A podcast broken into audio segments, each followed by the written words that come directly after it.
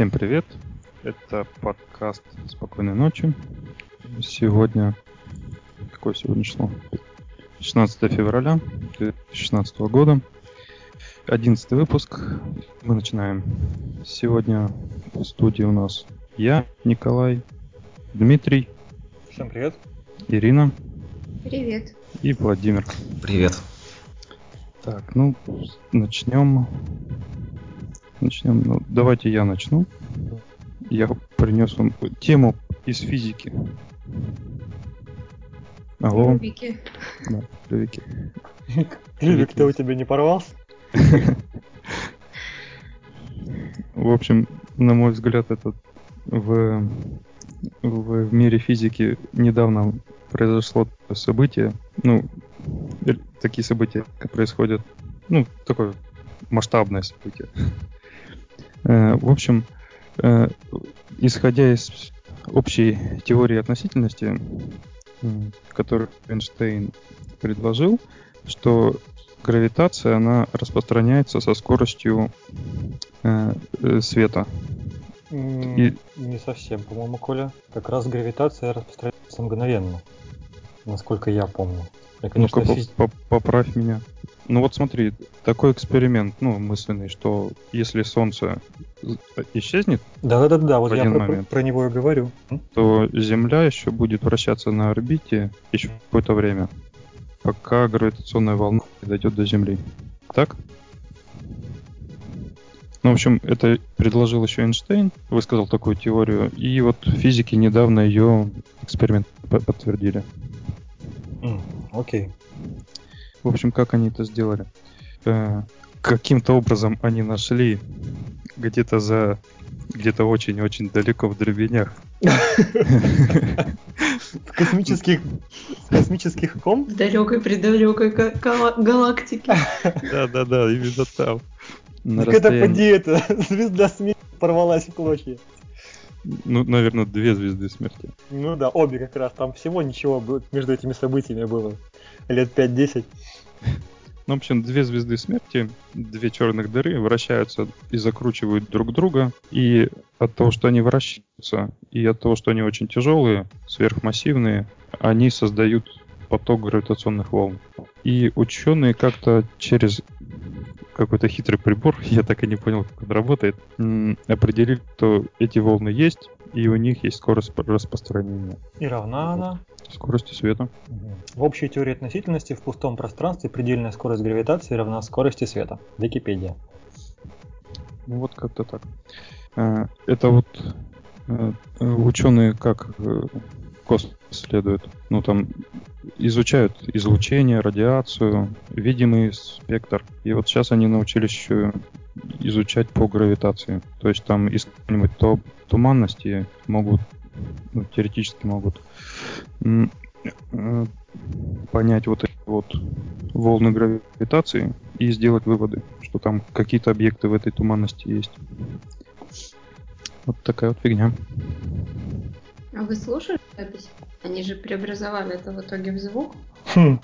Я, честно, не слушал. А получилась такая интересная, коротенькая запись. Послушайте. На что похоже? Ну, я даже не знаю, такой писк. Ладно, Там надо, вроде... надо будет приложить. В пределах 100 Гц, по-моему, звук должен быть, да? Я не помню сейчас, но такой довольно высокий. Угу. Так, ну все, дальше пойдем. Давайте дальше. Так, так, так. Следующее будет, ну, давайте про Пикассо. Быстренько. Ира. Пикассо. Google прикрывает Пикассо, собственно. Он объявил об этом не так давно. Вот что, ну, собственно, было давно известно, что когда появился Google Фото, что они, скорее всего, заменят Пикассо. И вот сейчас они сделали объявление, что все, с начала 15 марта уже прекратится поддержка приложения для ПК. Вот вы мне объясните. Вот этот Google Photos, это онлайновый же, да, сервис? Нет, почему? Ну, ну вообще онлайновый, конечно, но в принципе ты можешь и а на девайсе смотреть и офлайн снимки, что mm-hmm. с ними делать. То есть, Но, в принципе, да. Это на андроиде как бы дефолтное приложение для просмотра рисунков, да? Ну, картинок. Да, да, да. Ну, прям. А есть у него какие-то аналоги? То есть я вот сейчас тоже смотрю, у меня на телефончике на последнем андроиде Google Фото. Но mm. значок у него шибко уж похож на Пикассо. Нет, ну, собственно, Пикассо принадлежало Гуглу, так что угу. они, скорее всего, что-то что взяли из него, я думаю. Google фото. Я вообще, если честно, всегда думала, что Google фото это вот прям вот Пикассо и есть просто не Generation. Ну вот я тоже так думал до сегодняшнего дня. И я так думал, что они mm-hmm. просто переименовали. Ну, видимо, речь все-таки идет э, приложение было для настольных ПК Пикассо. Слушайте, а Пикассо это социалка или это просто фотохостинг? Ну, Google... Нет, вообще, кстати говоря, вот у Пикассо, по-моему, была возможность комментировать. Да, поддержка тегов, возможность оставлять комментарии к фото. А вот у Google Фото, по-моему, сейчас по-моему, комментариев там нет. То есть ты просто делишься своими альбомами, там, с друзьями. Ну, то есть получается, что Пикассо была ближе к Инстаграму, что ли? А Google Фото это специализированное хранилище для фотографий с возможностью синхронизации э, там, с телефончика на сервачок, там, десктоп и так далее. Ну, но тем не менее, Google пообещал, что он разработает новый ресурс с недостающим набором инструментов.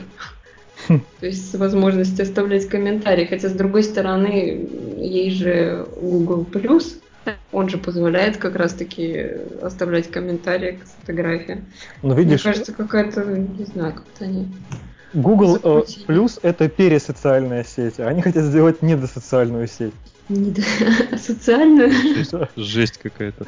А социальную сеть. Точно. Все сидят онлайн и молчат.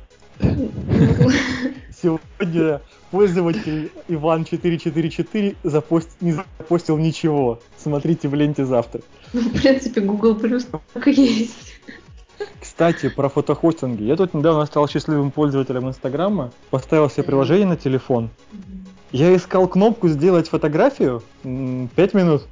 Я просто открываю главный экран, думаю, ну вот, вот, а там посередине 5, 5 кнопок, как позже. Две из них черные, а одна посередине синяя но синяя сливается то с кантом экрана, то ли с общим цвет цветовым фоном, и мне такое ощущение было, что такой островок, на который как бы, ну, он тупо элемент интерфейса. И я uh-huh. перетыкал всю ее, и залез во все настройки.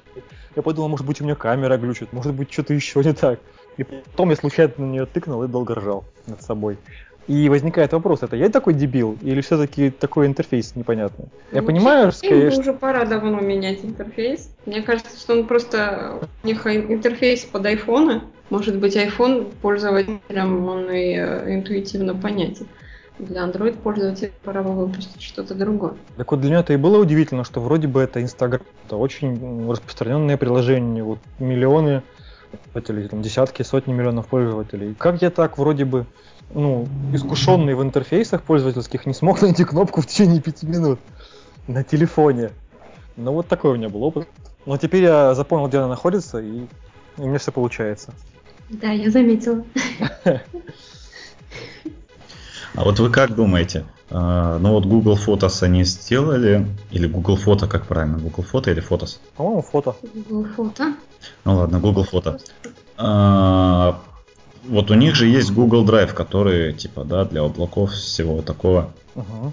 Вот вы как думаете, они правильно делают то, что это разные сервисы, а не, допустим, все бы картинки хранились. Ну, вот одно приложение в Google Drive было бы, и оно бы для вот работы с картинками еще было. То есть, к примеру, вот у... Я не помню, Яндекс Диск позволяет, нет? Редактировать, ну, редактировать изображение, там, автозагрузку делать. Автозагрузку, по-моему, да. Ну, с телефона вот если сделаешь фотку, то можно сделать автозагрузку в Яндекс.Диск. Тут я не знаю. У меня просто на телефончике в э, Google Фото отключена синхронизация по понятным причинам. Вот, я даже не знаю, как у них это работает. Ну, вообще, Я пользуюсь и Google диском, и Google фотографиями. Да, вот. А тебе было бы удобнее, если бы это был один сервис? Да нет. А вы хотите сказать, что Мне фотографии, разницы, сохраненные если в Google Фото, недоступны через Google Диск? Вот. э, Я сейчас проверяю, но, по-моему, нет. вот Нет, я. А, да, да, у них есть в Google Drive и есть в Google Фото. Ну вот я так думал. А, Если открываешь главную страницу Google Drive, то там есть пункты прям My Drive, My и Google Photos. Так что, в принципе, да, все М. есть. Но это что-то не то. Тут нету моих фотографий. Может, у тебя синхронизация Как выключена? нет? Вот, вот они, они. Вот, как нет, вот, вот они твои, твои фотографии, Вова, у у Иры на диске. Ну нет. Ира, Ира, скажи, как там? Интим- Дисковое пространство, по-моему, у них общее, насколько я помню. Извините, что так прерываю. То есть это связано все. Ну, причем там в Google Photos э, фотографии, которые вот я, допустим, вам отправляла. Хотя я, по идее, их отправляла не через Google Photos, а именно через э, Hangout. Вот, да, именно через Hangout. И Hangout, да. Они как-то их все-таки соединяют. э, Но Hangout, он, да, он вот заливает на Google Drive, типа, и, и дает... Нет, ну вот есть Google Photos, и там есть фотографии, которые я закидывала чисто в Google Фото через приложение. Вот я их вижу, то есть они здесь есть. Я не знаю, вот я на телефоне э, открываю, у меня Google Фото, автозагрузка включена, куча картинок, а через веб-интерфейс захожу только те, которые я хочу. Может быть, они у тебя не синхронизированы с сервера. Ну, я же говорю, автозагрузка и синхронизация, все включено. Ира, Ира, Что? а что там 14 тема твоя еще есть? Дру- другие А, проекты? да, там такая забавная статья мне очень сегодня понравилась. Она. А, там, ну, собственно, уже прошло какое-то время, когда объявили про э, алфабет. Вот, и здесь решили собрать такие амбициозные проекты, которыми вот, собственно, занимается алфабет э, и Google. Вот, и там есть- прикольные такие вещи. Ну, может, расскажешь, что тебе больше всего понравилось здесь? Ну, там, к примеру, э, ну, собственно, бес- беспилотный автомобиль. Там просто меня эм, поразило, что там из э, разных совершенно областей э, и так вот такие крутые проекты, как вот дроны-доставщики, к примеру. На Возобновляемая энергия от ветряных мельниц. Это тоже. Летающих причем. Да, воздушные шары, раздающие интернет. Кстати говоря, буквально сегодня была новость, что они их а, запустили. Умная линза. Где-то. А что, Да. делает, что делает умная линза? Google Glass только в линза. Google линза. Google Glass только Google глаза. Умная линза, она собирает данные пользователей, температуру, глюкозу и тому подобное. То есть, Алкоголь. Алкоголь, да. Л- Линза, короче, а- э, считывает данные об алкоголе и температуре, и если у- ты бухой и у тебя красные глаза, она меняет цвет глаз, и ты как будто трезвый. Шикарно. И мама не спалит. Да, да, да, да, да. И приложение антимама 69 рублей в, ру- в русском Google, э, этом, кто он там, маркете, Android маркете. Так, а общем, Google правит миром. Вот эти вот бегающие собачки, которых можно пинать, и, и они не обижаются, тоже принадлежат Google. Да, я, кстати, не знала. Я вот только сегодня узнала, что они, оказывается, в 2013 году купили эту компанию. О, так Boston Dy- Dynamics принадлежит Google теперь? Да. Они же занимались военными проектами, если я не ошибаюсь. Вот эти вот, эти вот корова-собаки, они же, по-моему, военный проект вообще. Знаю. Ну да, я вот частенько слышу, что их военные используют. Оружие на них навешивают. В дома запускают первыми. Ах он, ах он Google. Все-таки решил позарабатывать на том, что действительно приносит деньги. Ну, может быть, не сменили профиль на самом деле. Просто еще недавно мне казалось, если новости про робототехнику и про военные применения, то это всегда Boston Dynamics. Ну, может, у меня неправильное впечатление сложилось, конечно. Тут еще много про, про исследование людей, хранение генома. Они там И эксперименты, ну, эксперименты над, Над над людьми? не ставят. Да. Может, уже Та британская компания, они не принадлежат. Может быть, может, уже колонии программистов выращивают. Ну да. Google, собственно, что еще надо? Что на компанию, у которой много программистов? Больше программистов. Ай да Google.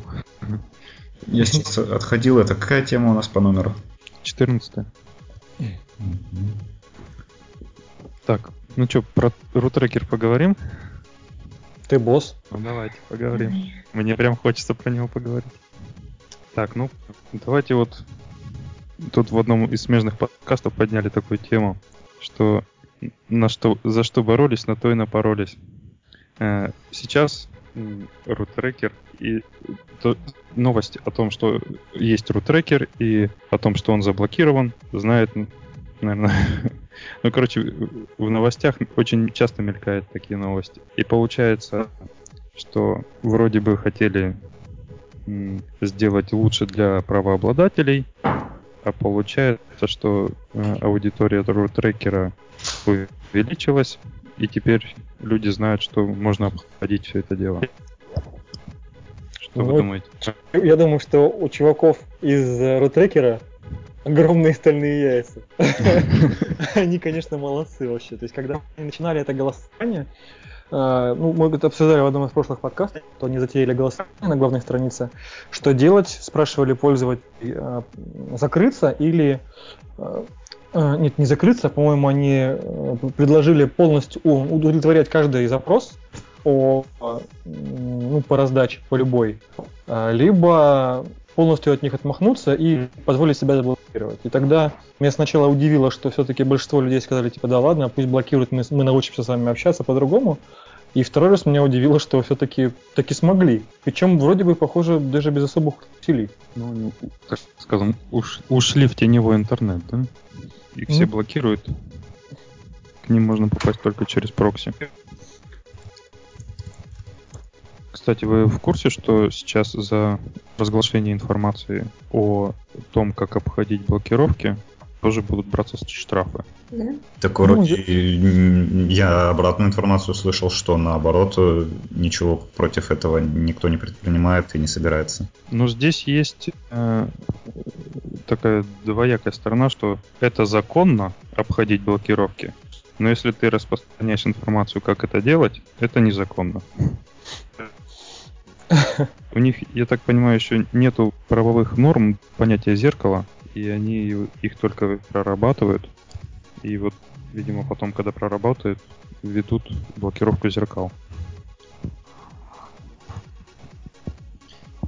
Коль, ну вот у нас тема называется «Как зайти в WordTracker». Мы в анонсах напишем, что у нас есть тема «Как зайти в WordTracker». И как же все-таки зайти в WordTracker? А, а, ты, ты, ты спрашиваешь у меня, ты у меня спрашиваешь как? Учитывая, ну, что в смысле, как тема. пользоваться, про... ну, пользоваться проксями. Ну, есть же, подождите, по, по этой же самой ссылочке есть набор плагинов для каждого уважающегося браузера. И все, Который? ставишь плагин и забываешь про него. Вот, да, это хорошее решение. Не, вообще, конечно, изящненько. Здесь пользователям ну, не нужно делать ровным счетом ничего. Нажать три кнопки. Пока просто мы, мы про это говорили, я уже поставил плагин. Ну, кстати, надо проверить, как он ходит. Ну-ка, ну-ка. Тогда, да, все на месте.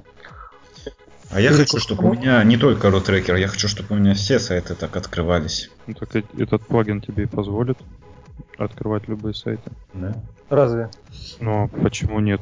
Он же просто выбирает э, проксю из списка э, публично открытых проксей, и ты через нее идешь. Хм? Через, через какую-нибудь другую страну. И лурчик прекрасно открывается. Ну, единственное, что не советуют пускать видео через эти прокси.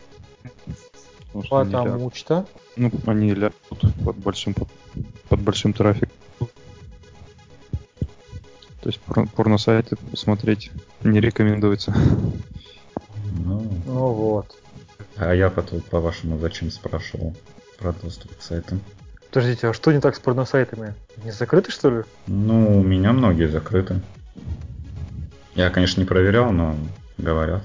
Ну, не знаю, гуглишь там Саша Грей стоя и, пожалуйста, 328 тысяч видео, выбирай любое. Да, мне кажется, порносайтов до, до чертика все, все еще не успели закрыть.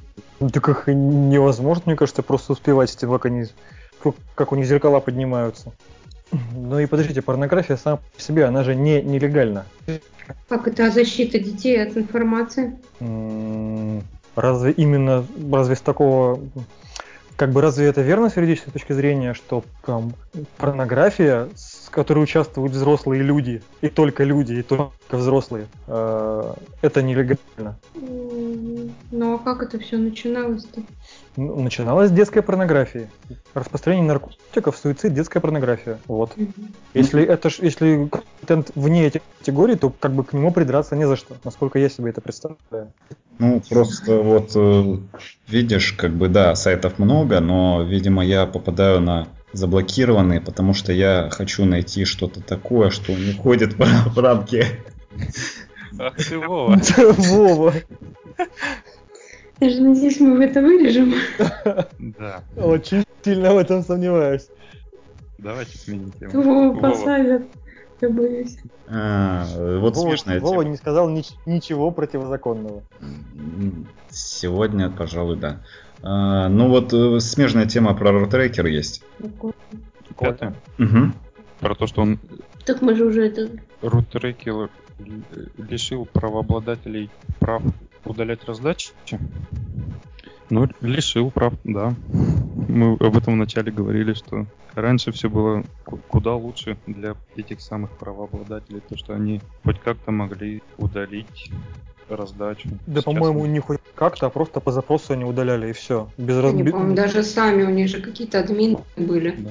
Ну, у них там пол- полно модераторов, по-моему, и модерирование на рутрекере было вполне себе, насколько я все время. Ну, то есть я особо как-то не сталкивался, но там по какой-нибудь темы читаешь переписку, это говорит, типа там, оформи так, перенеси это вот, сделай так. Ну да, и вот свежие фильмы, прям которые вот недавно вышли, они часто находишь на рутрекере, а он уже типа удалена правообладателя.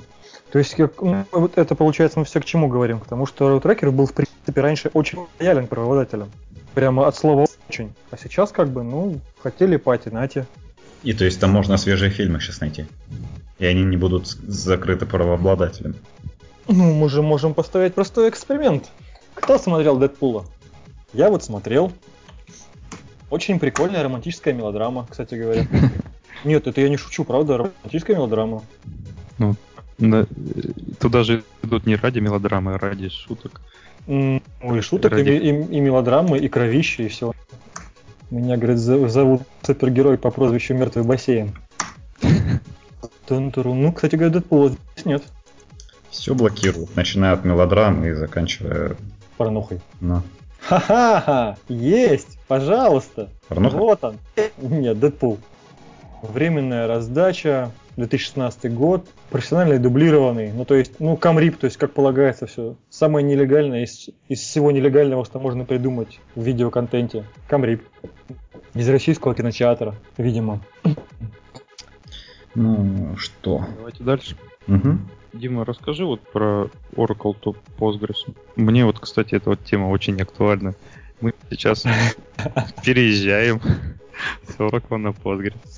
Я сейчас частенько свечусь между Oracle и Postgres, а у меня ну, такой, не то чтобы сильно глубокий, но там несколько летний бэкграунд Oracle, в Oracle, и какие-то вещи для меня просто привычные. Я не отделяю, допустим, стандарт SQL от Oracle, потому что я работал в основном с Oracle. И вот тут мне потребовалось э, сделать...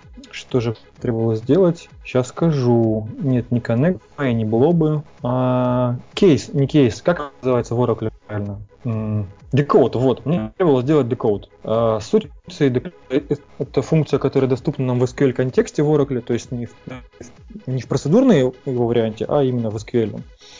Где мы говорим, допустим, decode, э, значение какой-то переменной, э, Ой, Коль, тебе придется продолжить без меня. Я должен откланяться на 10-15 минут. Я хотел сказать про то, что сравнить decode и кейс в Postgres. Все, пока. Алло, вы здесь? М? Да.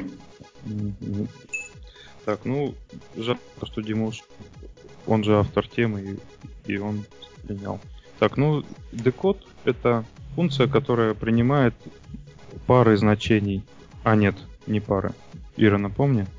Так, он, первым параметром она принимает переменную, и дальше идут пары значений. Если переменная совпадает с первым элементом из пары, то функция возвращает второй элемент из пары. Так? Ну, Примерно так. Я, я, кстати, пока с вами. Ура. Вот. И этой функции, ну, ты, видимо, рассказал, как работает decode, да? Да. Decode, по сути дела, на самом деле есть классический м, программистский свич. То есть мы говорим выражение, говорим, что если равно этому, то, пожалуйста, верни вот это. Если равно этому, то вот это. А если ничему не равно, то верни дефолт. И я думал, что это, блин, стандарт. Вот, наверное. Оказывается, нет, это ни разу не стандарт. Как, оказ... ну, видимо. Кстати, надо бы понимать, конечно, поглядеть. Вот, а в Postgres для этого есть case. Case, который более как бы понятен, что ли.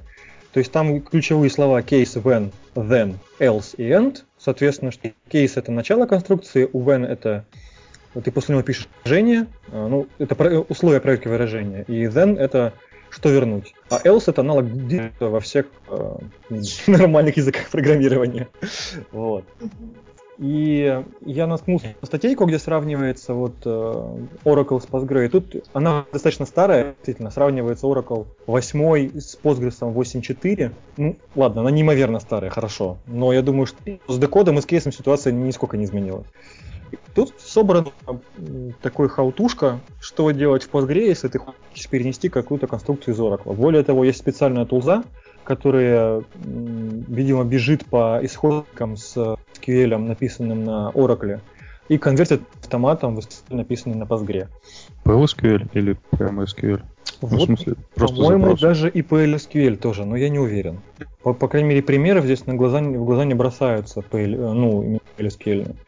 Кстати говоря, э, очень серьезный тык э, был, который мешал использовать Postgres э, вместо Oracle. Это такая конструкция, которая называется Update Locked. Знаете, что это такое? Это когда, допустим, вы запускаете апдейт по багровой таблице, и если вы запустите, если есть актуальные сессии, которые манипулируют данные, значит, допустим, на запись, то получается, пока эти сессии не будут завершены, транзакции не будут закомичены или отролбэчены, прошу прощения за англицизмы, а, ваш апдейт будет висеть, что очень плохо. Вот. А в Oracle есть конструкция update skip log, которая позволяет пускать такие записи при апдейте. И до версии, если, если я все правильно путаю, 9.2 или 9.3, или как бы даже 9.4 Postgre, этого штатного средства не было. И оно вот вошло в одну из последних поставок, и как, вот, это круто. В принципе, Postgre широко шагает по планете. Очень многие айтишные крупные проекты переползают на Postgre. Неимоверно, чудовищно, офигительно дорогого Oracle с его безумной стоимостью поддержки. Э, какой-нибудь, допустим, Авито, очень, они очень пиарятся тем, что они на, на Postgres, что они в это вкладывают много сил, что они активно участвуют в комьюнити. И вот Авито весь живет на Postgres, там у них мастеры, там у них кардинги, там у них партицирование, реплицирование, там все Postgre обмазано и все довольны. И часто они на Highload++ любят про это рассказывать. Ну вот, собственно, я рекомендую эту статейку так для ознакомления. Может пригодиться кому-нибудь. Ну, посмотрим завтра. Ну, у нас попроще, мы используем Hibernate, поэтому мы пока что пересоздали таблицы, или данные. Зашли в конфиг и поправили одну строчку? И, да, ну не одну, там штук пять поправили. О, ну да, да, да. Сколько было трудозатрат внесено? Две-три недели, я думаю. Для начальства, да. Не, ну что, ну это мы буквально на днях делали. Ну, сейчас надо тестировать, проверять, как, как будет вести себе приложение. Я не заглядывал в исходники Postgre, но вот я разговаривал с товарищем, за своим, который этим повлекался какое-то время назад, и он говорит, он чуть ли не плакал от счастья. Открываешь исходники, методы по 5 строк, все в комментариях, все написано понятно. Типа не код, а просто песня какая-то. Ну, вот в, в одном из выпусков DevZen там было три чувака из Postgres. И брали у них интервью, и да, они прям так красиво рассказывали. Прям приятно было их слушать, как у них это устроено. Ну, у них там прям такой чисто, как это, чистопородный open source, суровый прям вот. Я так понимаю, что он прям очень суровый.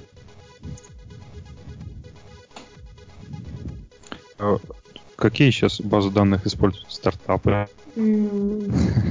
Монгу используют стартапы. Mongo. Ну, я не знаю, я в эти дела же не особо лезу. Потому что я... Ну, у вас не разработчик Ваши на Postgres сидят? Я, если честно, не знаю. Может быть, что-то там и есть. Я не лезу в часть разработки. Ну, наш стартап, по-моему, на Монге. Вот смотрите, какая сейчас скрывается прикольная штука. Человек пишет э, приложение на Android, сомневается, чего там у него за API спрятано в, потом в базе данных. Ну а зачем мне это знать? Так это ж прекрасно, это ж те самые как это, соус архитектура и там микросервисная архитектура, как, как сейчас это модно называть. Да. Это же прям, ну, это, это очень здорово. Тебе дали опишку, ты ее дергаешь, и все, и все счастливы. И ты себе мозг не греешь, и тебя никто не мозг не греет. Все, вот сейчас я убежал, минут через 10-15 вернусь. Вау. Ты с базой работаешь или тоже через API? Кто, я? Да-да. Эм, ну, я вообще как бы нет, с базой не работаю. Но, но я знаю, какие у нас базы. У нас MySQL и Redis. Прикольно, Redis. Мы тоже Redis внедряем. Вот я думаю, да. Э, типа сейчас э, как бы это модно Mongo и Redis, наверное. Вот так. А вообще у нас была, кстати, в последнем, по-моему, выпуске тема, где мы обсуждали базы данных за 15 год, рост их там популярности, спад. Да, там был SQLite, помню, который используют в андроидах.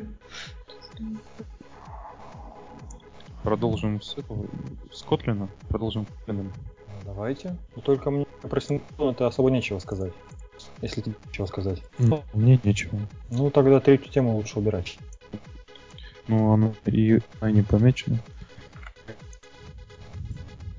Помечено вот Kotlin in Action. А, напоролся, да, на такую штуку. Называется Kotlin in Action. Это книга, которую пишут чуваки.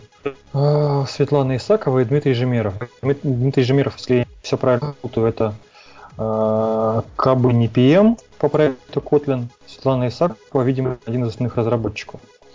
И книга доступна для скачивания, а, то есть пока она пишется, она доступна, по-моему, первые главы, а потом она будет доступна в, как это называется, в бумаге за, ну, за, за какие-то определенные деньги. А пока ее можно, видимо, заказать за, на, в PDF EPUB и на Kindle, то есть в моби за 35 долларов. Получается, что, как я понимаю, это первая книга Kotlin, чем от разработчиков. И она будет опубликована в мае. И это важно в каком смысле. Я, допустим, прохожу коаны по, по проекту Kotlin. И там, конечно, очень здорово, что он язык, и именно в, ты это сам прощупываешь. Я, по рассказывал про этот проект. Э, это такое сборище кода с тестами. Все тесты изначально красные, тебе нужно их озеленить. Само по себе уже увлекательно, да, разработчик. И каждый пример снабжен отсылкой на референс, ты читаешь, понимаешь, решаешь, озеленяешь тест, и ты молодец. Но как написаны примеры, меня вообще удивило, потому что никакого какого-то, как бы это объяснить, style guide -а, то есть как в Java, допустим, есть официальная джавовская нотация, как писать код. В Kotlin такого нет. И я от этой книги жду как раз, что там напишут, как нужно писать код на Kotlin. Не как можно, а как нужно. Ну, то есть это типа Effective Java, наверное. Ну, вообще, знаешь, как бы, ну хотя да, я пока говорил, я уже подумал, о другом. Ну, то, что не для всех языков программирования есть такие прям стили, которые, ну, как в Java. В Java он один монолитный такой стиль, который все используют. Ну, тоже. Не то чтобы совсем так, но это очень близко к правде, да. Ну, я вот это недавно на своей шкуре попробовал. То, что вот попробовал начать проект на Kotlin. Пописал, пописал, а потом думаю, чтобы сравнить, верну, верну его на Java. У классов было много, порядка 10. Я их за полчаса написал. И вот когда дальше начал реализовывать логику, вот такое, такое ощущение испытал, что как это в душной комнате форточку открыли. То есть это глоток свежего воздуха. Просто, короче, просто пишешь код, не думаешь, как его там лучше, какую фичу заискать. Там можно так написать, можно сяк написать, а просто пишешь код. Как-то вот просто от Java она все-таки прекрасна. Может, сказывается твой опыт богат? Ну да, не без этого, конечно. Вот не хват... на, на первом этапе не хватает э, вот этих навыков, как, как лучше писать. Вот да, да, да. То есть ты сейчас правильное слово произнес навыки. Хочется иметь какой-то гайд, который тебе скажет, какими, какими навыками типично нужно обладать, чтобы писать эффективный код на Kotlin. Потому что пока просто набор даже не паттернов, а просто вот у тебя есть очень много возможностей. А как, даже банальное оформление кода, как его вообще принято писать на Kotlin?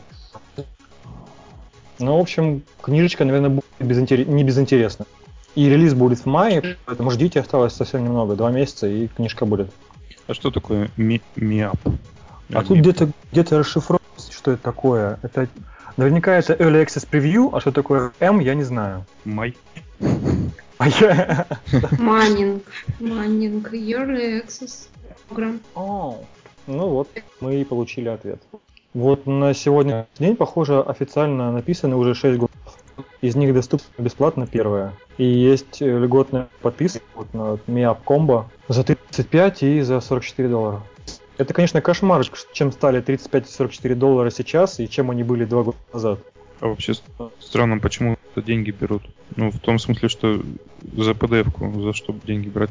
Вроде компания придумала свой, свой язык, и она хочет, чтобы люди им пользовались. Зачем она вообще берет деньги? Ну, ты посмотри, здесь, здесь нет ни слова про JetBrain. Это, издатель, это издательство, оно печатает mm-hmm. книгу, и оно дает тебе уникальную возможность пользоваться сейчас ей ее бесплатно, и сейчас получить скидку на э, электронную версию. Если, допустим, зайдешь на какой-нибудь Озон и поищешь одну и ту же книгу, ну, найдешь какую-нибудь книгу, то, скорее всего, ты увидишь следующее. Ты увидишь ее в бумажном варианте, увидишь ее в электронном варианте. Электронный вариант дешевле, ну, процентов, допустим, на 25. Но она не в 10 раз дешевле, она достаточно дорогая. Да, ты можешь ее купить, выложить на рутрекер и, и сэкономить денег другим людям, но тем не менее.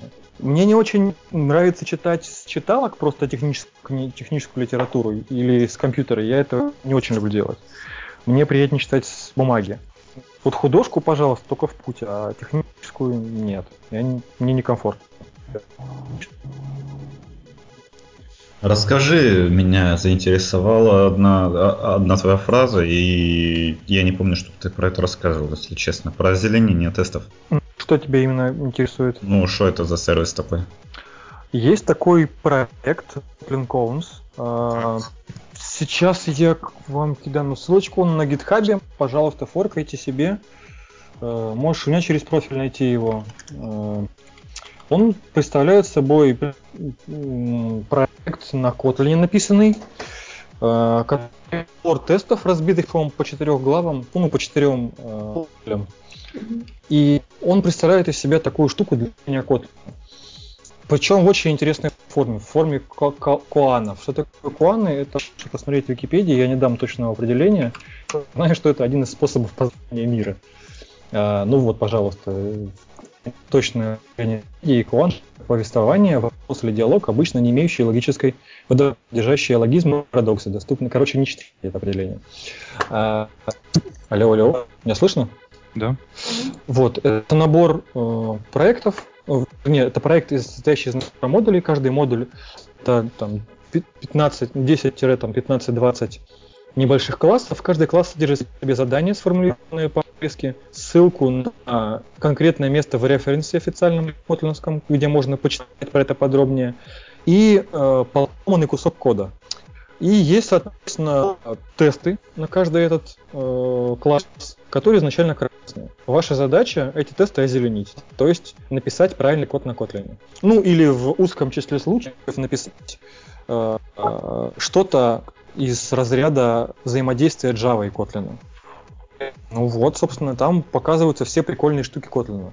Он намного менее, он фишка в том, что он не системный, Чтобы, понять, чтобы получить какое-то объемное представление о Kotlin, лучше прочитать референс. А это скорее такая набивалка навыка. Вот, я такой называю. Практика. Интересный вид. Ребята, очень захватывающие, правда? И сделано очень неплохо. Ну, и, и ну, то есть примеры подобраны. И сама по себе интерес. Вот такой способ обучения нравится. Есть конкретная маленькая загадочная задача, ты ее решаешь, понимаешь, как, она, как это нужно сделать, путно читаешь референс.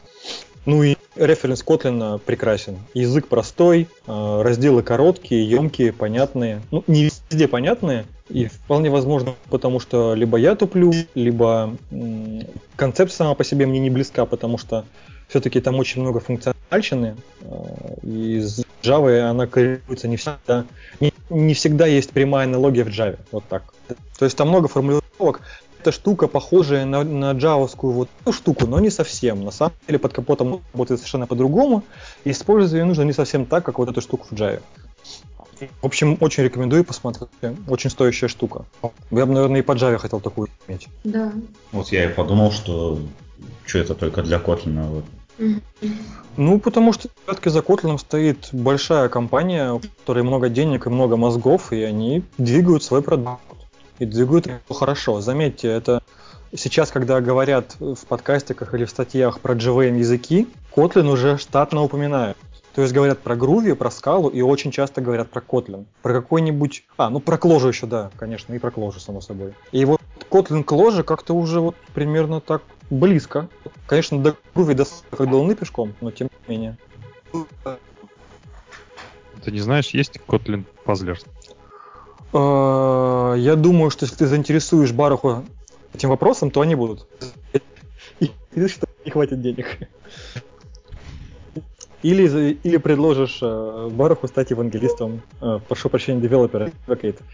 Э, ну, кстати говоря, у них есть девелопер Advocate, который зовут Хайди Хамири, про, про выступление которого в офисе JetBrains мне рассказывал.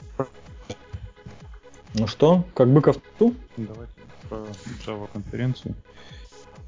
Событие прям такое. Ну давай, Коля, я думаю, что тебя это как это цепануло. Да, меня тут Рома давно кинул ссылку. Спрашивает, ты едешь или нет. Я только первый раз все увидел. Увидел цену. Ну и прям в, в, в те же пять минут и купил билет. ну ты расскажи подробнее это. Так, ну в общем, в Новосибирске состоится конференция JetBreak. Это аналог, аналог чего?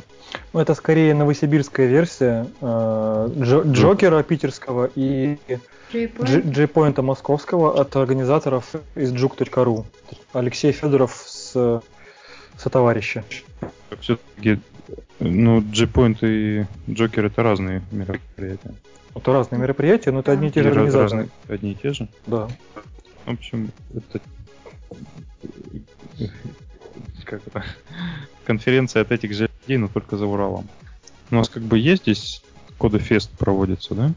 И вот добавилась еще одна. Но Кодефест это по, по просто IT конференции по разным языкам, разные направления. А здесь, я так понимаю, чисто Java. Да, это хардкорно. Они как бы себя и позиционируют, особенно в топике на Хабре, что это конференция с уклоном именно на хардкор, именно на практику, от юзеров юзерам. Ну и туда к вам придут, вот, допустим, Фолькера Симониса из Тапы, ну и много других интересных чуваков. И Анастасьев из Одноклассников тоже очень интересно рассказывает.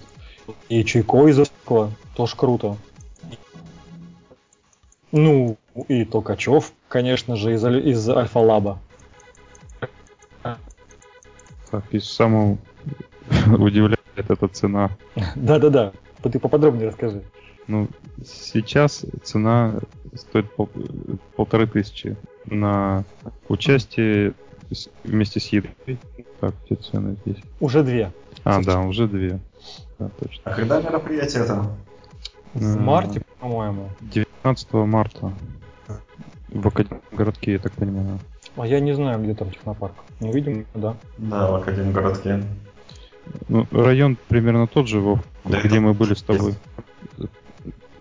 То же здание, да? Да, да, да. Это, в технопарке это, были.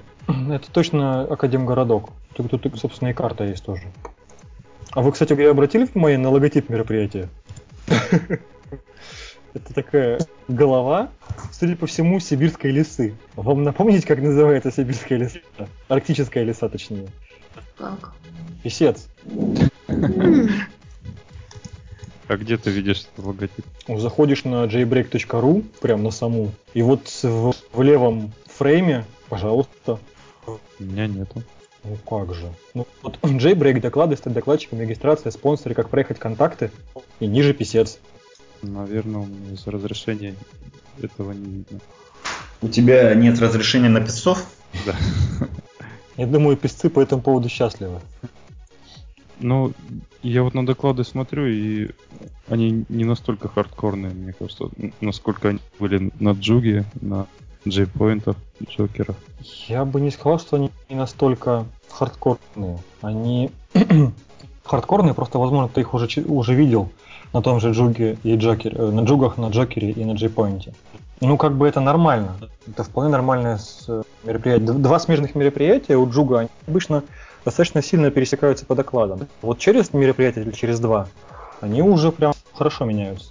Даже вот два крайних Джокера, проходивших в Питере, они не сильно отличались по докладам.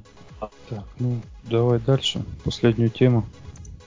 Про хакатон. Ты, ты участвовал в нем? Нет, не участвовал. В прошлом не участвовал. 12-13 марта в Москве пройдет хакатон Яндекс Денег, битва роботов. Ссылочка будет в шоу-нотах. Э, из интересного, это классический хакатон, 24 часа. Можно прийти с командой или собрать команду там. Ищут э, разработчиков, дизайнеров, ПМов. Прошу прощения, менеджеров продуктов. Вот. Э, участие бесплатное, но требует регистрации, количество мест ограничено. Проис, про, будет происходить, э, организует Яндекс Деньги, будет происходить где-то на улице Ватостова, конференц-зал Экстрополис, Москва. Э, вот есть на Яндекс Events ссылочка, там все подробно написано. А, ну и цель мероприятия это написать робота для одного из популярных мессенджеров. Лучший робот получит 150 тысяч рублей. Команда. А зачем для роботов нужен дизайнер? Или я что-то не понимаю? Не могу тебе сказать, как мне представляется, то есть нужен бэкэнд разработчик, который поднимет сервачок, да, какую-то опишечку наружу отдаст, и который будет из мессенджера получать какие-то командочки, что-то делать, что-то возвращать обратно в мессенджер. Действительно, дизайнер здесь не очень понятно зачем. Ну, кто знает, может быть, э, он будет отвечать там картинками какими-нибудь. Себе хорошо просто представляю, богатство API мессенджера не умеют. Мне э, друг предложил поучаствовать как раз дизайнер. Угу. Ну вот я думаю, идею надо. У вас. Ну, как я понимаю, можно идти без идеи, просто найти там себе PM и, и вместе с ним что-нибудь придумать. Ну, это надо быть экстравертом. Нет, ну такие же мероприятия, они же организуются. Тут вот отводится целый час на формирование команд. Целый час общаться с людьми? Ну ты же, да. может, это делать через мессенджер. Да, да, тебе по почте пришлет. Вот Джерри поставит задачу. На, на, на C, на C++, там язык не важен. Ну, так там язык, я так понимаю, не важен. Я э, вангую, что 90% этих роботов будет написано на Node.js. А что это не на Spring Boot, на Java? Ну, ну, на JavaScript быстрее. Ха-ха-ха. Коля, скажи ему. Вова, а почему на Node.js? Там же с железом вза взаимодействовать надо. Почему это? Оля, ты про роботов не так понял. Нет, нет, нет. В смысле, это боты для мессенджеров. Это да. не, жел... не железные роботы. А, это боты. Окей. Это не робот, который работает под управлением Телеграма. Понял, понял. То есть надо написать бота, который вот будет в каком-нибудь, ну, Телеграм, да, самый скорее всего. Уже это, в голове картинки из, это, из живой стали начали мелькать. Не смотрели фильм «Живой сталь»? Смотрели, конечно. Ты думал, надо R2-D2 там D запрограммировать? Биби 8. О, как ты этот фильм назвал? Мне так нравится эта формулировка, я не могу. А для Что? тех, ну, э, для наших слушателей, давай скажем, что ты рассказывал свои первые впечатления от седьмого эпизода а. Звездных войн, и ты как же так это емко так объяснил? Ну, каким-то... Яростное говно, вот. А, Яростное да, говно да. ты это назвал. А, и при этом ты запомнил, запомнил имя робота, что удивительно. Потому что я ну, вот да. не помню, что его звали BB-8, а ты вспомнил. Ну, в смешариках есть робот, которого, которого зовут BB. Он не 8, но он просто BB. Главное подобрать правильную ассоциацию. Поясни. Ну, в смысле, чтобы запомнить. А, ну, да. Коля была ассоциация, он запомнил. Ну, Коля вообще властелин майндмапов, он все, что хочешь, может помнить. Причем есть такие ассоциации, которые ни одному психоаналитику в страшных снах не снились. Насчет ассоциаций, насчет ассоциаций вспомнилось, а, ну, длинные числа, когда люди перемножают в уме, а я этим раньше тоже немного увлекался, вот. А, и они вроде как, я вот я просто перемножал, я запоминал цифры, а они вроде как на ассоциациях, не знаю, ассоци... не ассоциации, ну, в общем, они представляли там каждое число, там цифру в виде какого-то, ну вот как, допустим, большой торт, да, и типа там один слой крема, да, идет, потом шоколадный там, допустим, потом орехи, и вот они вот так запоминали, и это в цифры переводить. Ну, то есть, если ты фанат Ширака, то тебе ничего не светит в этом деле. Эх, где ж те времена?